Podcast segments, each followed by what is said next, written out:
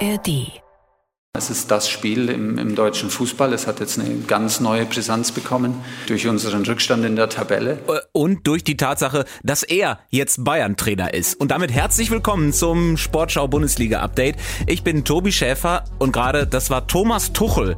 Habt ihr vielleicht mitbekommen, äh, dass der neue Bayern-Trainer ist? Und das vor dem Duell mit Borussia Dortmund. Auch darüber wird jetzt zu reden sein.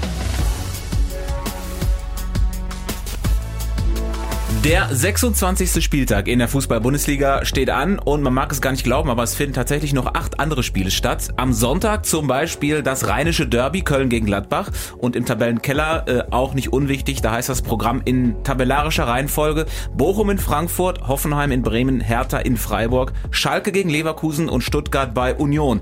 Ja und dann ist da ja noch der Kracher, ein Spiel, wo man im Prinzip äh, eine ganze Saison drauf wartet. Es elektrisiert ganz Deutschland. Wolfsburg gegen Augsburg Augsburg. Ist es nicht? Noch nicht? da hätte ich mir eine größere Reaktion von euch ah, Entschuldigung. Wie überraschend kam der Gag jetzt, ey. Der Main Act äh, am Wochenende ist natürlich das ultimative Topspiel ähm, FC Bayern gegen Borussia Dortmund. Deswegen sind die Kollegen zur Vorbesprechung da. Holger Dahl mhm. und Jens Wahlbrot. Ja, also mir macht Holger so ein bisschen Angst, weil er so eine totale Angriffspose schon eingenommen hat. Aber ich hab, weiß, dass ich alle Argumente für meinen Bereich auf meiner Seite habe. Es sieht so aus, als hättest du was Großes zu verkünden. Was war nochmal dein Bereich? Komm, der FC Bayern haut Borussia Dortmund am Samstag aus dem Stadion. Lass Tobi doch mal die Ansagen machen. Ach, Entschuldigung. Äh, was ähnliches wollte ich eigentlich auch sagen. Also, ähm, fangen wir mal vorne an. Mehr aufgeladen kann ein Spiel ja irgendwie nicht sein. Äh, ich finde es aber hauptsächlich aufgrund der Tabellenkonstellation. Der BVB hat zwar die Chance, mit einem Sieg auf vier Punkte davon zu ziehen, aber Holger hat es schon vorweggenommen, äh, die Bayern gewinnen und würden auch mit Julian Nagelsmann gewinnen. Das ist total unabhängig vom Trainer, weil diese Top-Spiele können sie. Ähm, von den letzten acht Partien, in denen die die beiden Mannschaften als Erster und Zweiter aufeinander getroffen sind, haben die Bayern siebenmal gewonnen, ein Unentschieden. Gefühlt ist der FC Bayern die einzige Mannschaft, die solche Spiele kann, die, die ein Handbuch dafür haben, sozusagen. Oder aber, und jetzt kommt die große Frage, ist der Moment gekommen, wo sich die Bayern vielleicht zu sehr auf diesen Faktor verlassen und wo Borussia Dortmund dann doch irgendwie zu stark ist? Nein. Also ich bin mir da nicht so sicher wie Holger, ganz ehrlich. Nein, also ich, Dortmund war schon ewig nicht mehr als Tabellenführer in München. Äh, jetzt kommt Holger gleich, ja, da beim letzten Mal haben sie 0 zu 5 verloren. Das genau, stimmt. als Tabellenführer. Aber, ja, das stimmt, aber das ist auch eine komplett andere Situation gewesen, weil das Team mit dem Momentum damals 2019 war ganz klar der FC Bayern. Die haben den BVB eingeholt, die waren zwischendurch ewig weit weg und dann ist auf einmal Bayern von hinten gekommen und aus der Situation heraus hat Bayern damals den BVB weggehauen. Ich glaube, dass das Momentum in dieser Saison jetzt auch akut in dieser äh, Situation mit dem neuen Trainer, mit allem für den BVB spricht. Aber das Momentum kippt ja jetzt genau in diesem Moment, weil jetzt Thomas Tuchel kommt. Jetzt ist der Moment, in dem sich die Bayern versammeln hinter Thomas Tuchel und Borussia Dortmund einfach äh, in die Schranken weisen. Also das ist ja wirklich die große Frage. Wie anders wird der FC Bayern jetzt sein? Ähm, da hat Thomas Tuchel selbst bei seiner Vorstellung ja auch ein bisschen was zu gesagt, äh, zum Zeitpunkt seiner Verpflichtung und was er jetzt machen kann. Zum jetzigen Zeitpunkt in der Hochphase der Saison besteht ja die Möglichkeit, wirklich alle Titel zu holen. Äh, das ist zum einen natürlich dann ein überraschender Zeitpunkt, aber zum anderen, glaube ich, nicht angesagt für große Wechsel in der Systematik, große Wechsel in, in den Abläufen zu Spielen, bevor Spielen glaube, das ist jetzt nicht nötig. Nee, ich glaube auch nicht, dass man jetzt äh, eine ganz große Revolution auch in der Bayern-Aufstellung sehen wird. Tuchel äh, spielt auch am liebsten mit der Dreierkette, ähm, hat zuletzt bei Chelsea 3-4-2-1 gespielt, so wie Bayern gegen PSG mit Kimmich und Goretzka als, als Doppelsechs sozusagen. Gegen Leverkusen haben sie 3-1-4-2 gespielt mit Kimmich als einzigen Sechser.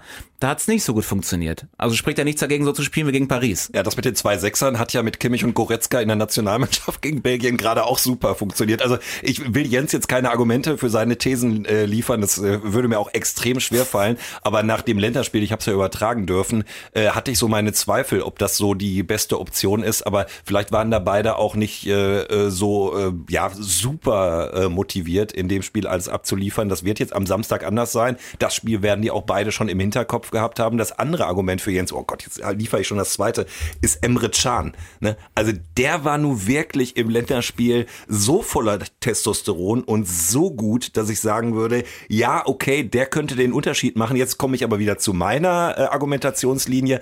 Bayern passen einfach mit ihrem Auftreten und mit dieser Mannschaft, mit den schnellen Außen, mit der Verteidigung, die ja kein Problem haben werden, Sebastian Aller zu verteidigen, äh, auch mit den offensiven Außenverteidigern. Da werden die Borussia Dortmund so gut bespielen, dass sie es einfach am Ende gewinnen werden. Willst du noch ein paar Sachen von meinem Zettel vorlesen? Oder soll ich jetzt auch mal? Als ob du dich vorbereitet hättest. Dieses Mal tatsächlich. Zwar nicht gut, aber immerhin. Nee, ähm, also ja, natürlich, das, das ist alles okay. Äh, ich glaube aber, und das ist sogar noch ein Unterschied zur Hinrunde, Dortmund hat auf jede Eventualität, was Tuchel jetzt da eigentlich macht, also ich glaube auch, der wird vor allem die Außen forcieren. Übrigens hat er in Dortmund und in, äh, in Paris kaum mal mit einer Dreierkette gespielt. Ne? Das kam jetzt erst beim FC Chelsea dazu. Also äh, der kann auch Viererkette, deswegen bin ich mir da gar nicht so sicher, wie das aussehen wird. Aber egal, was er macht, Dortmund hat im Moment die Antwort. Die beiden Außenverteidiger mit Wolf, mit Riasson, mit diesem totalen Biss und Tempo können in äh, der jetzigen Situation, glaube ich, vieles von dem, was Bayern versuchen wird, über Außen covern. Du hast im Zentrum meiner Meinung nach auch die formstärkere Doppelsechs. Also Doppelsechs, je nachdem, wie er es dann am Ende spielt. Ne? Kann Özcan sein, kann Chan sein, du kannst, hast Bellingham. Alle für mich im Moment formstärker als Kimmich und Goretzka. Du hast mit Aller, glaube ich, auch den an, Form ansteigenderen Stürmer aktuell. Also da sind total viele Dinge, die für den BVB sprechen. Auch wenn ich natürlich am Anfang geneigt war, so zu denken wie Holger und zu sagen, okay, Tuchel Mist, äh, das wird jetzt nichts mehr für die Bundesliga. Ich glaube, Dortmund also ist in dieser Saison dran. Dass Bellingham jetzt formstärker ist als, als Kimmich und Goretzka, sehe ich nicht. Schön, dass du es sagst. Ähm, weil er zuletzt wirklich nicht so der absolut entscheidende Faktor war und davon mache ich es auch abhängig, ob der BVB eine Chance hat. Sie brauchen Bellingham in dieser Form, äh, die sein Preisschild irgendwie auf 120 Millionen taxieren, weil äh, gerade in so einem Spiel ist er da total wichtig. Aber es, es ist ja auch über die Personale hinaus echt ein Spiel der Fragezeichen. Es gibt so viele Spieler, wo ein Fragezeichen hinterstehen. Bei den Bayern weiß man nicht, schafft's Musiala äh, dabei zu sein, Choupo-Moteng vielleicht zurück nach seinen Rückenproblemen und beim BVB noch mehr Fragezeichen, also Kobel wahrscheinlich zurück.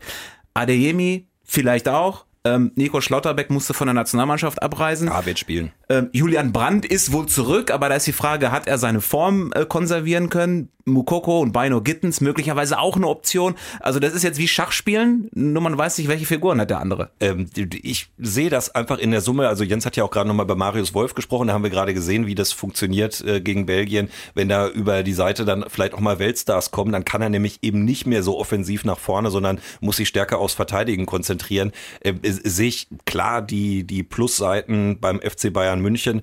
Äh, trotzdem ist es natürlich dieses Gigantenspiel an diesem Samstagabend Abend. Da ist natürlich am Ende alles möglich. Äh, wenn ich alle Argumente in die Waagschale schmeiße, dann bin ich tatsächlich bei diesem deutlichen Sieg für den FC Bayern München. Für die Bundesliga wäre es vielleicht sogar schöner, wenn es anders käme.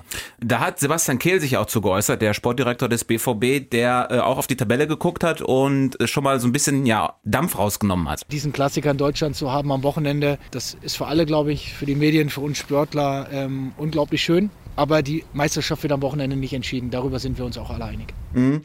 Äh, ist das im Prinzip so ein bisschen die, äh, die Enttäuschungsprophylaxe, dass er, dass er durch die Blume sagen will, wir werden da eh verlieren, aber seid nicht traurig, ist es trotzdem dann immer noch was drin?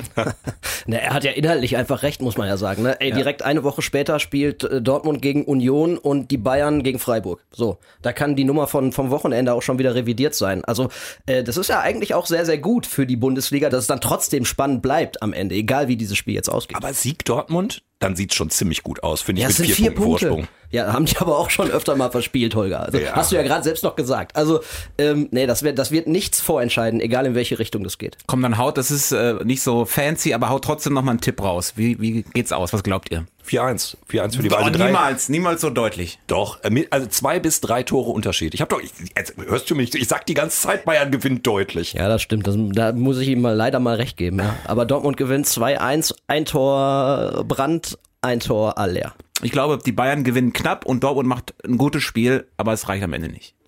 Das Spiel Bayern gegen Dortmund könnt ihr in voller Länge hören und zwar als Audiostream in unserer fantastischen Sportschau-App. Ähm, da kriegt ihr auch alle anderen Partien der ersten und zweiten Liga und am Sonntagabend analysieren wir dann das Geschehene nochmal hier in diesem Podcast im Sportschau Bundesliga-Update. Bis dahin, auch euch beiden ein schönes Wochenende. Selber.